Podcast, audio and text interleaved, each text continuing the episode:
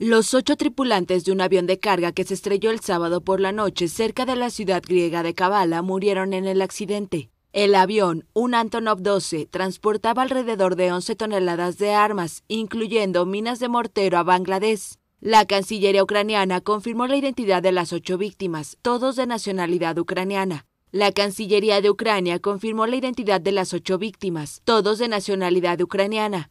La causa del accidente habría sido una falla en uno de los motores. El avión de la compañía ucraniana Meridian LTD despegó el sábado del aeropuerto de Nice, en el sur de Serbia, con armas de la compañía Serbia Valir.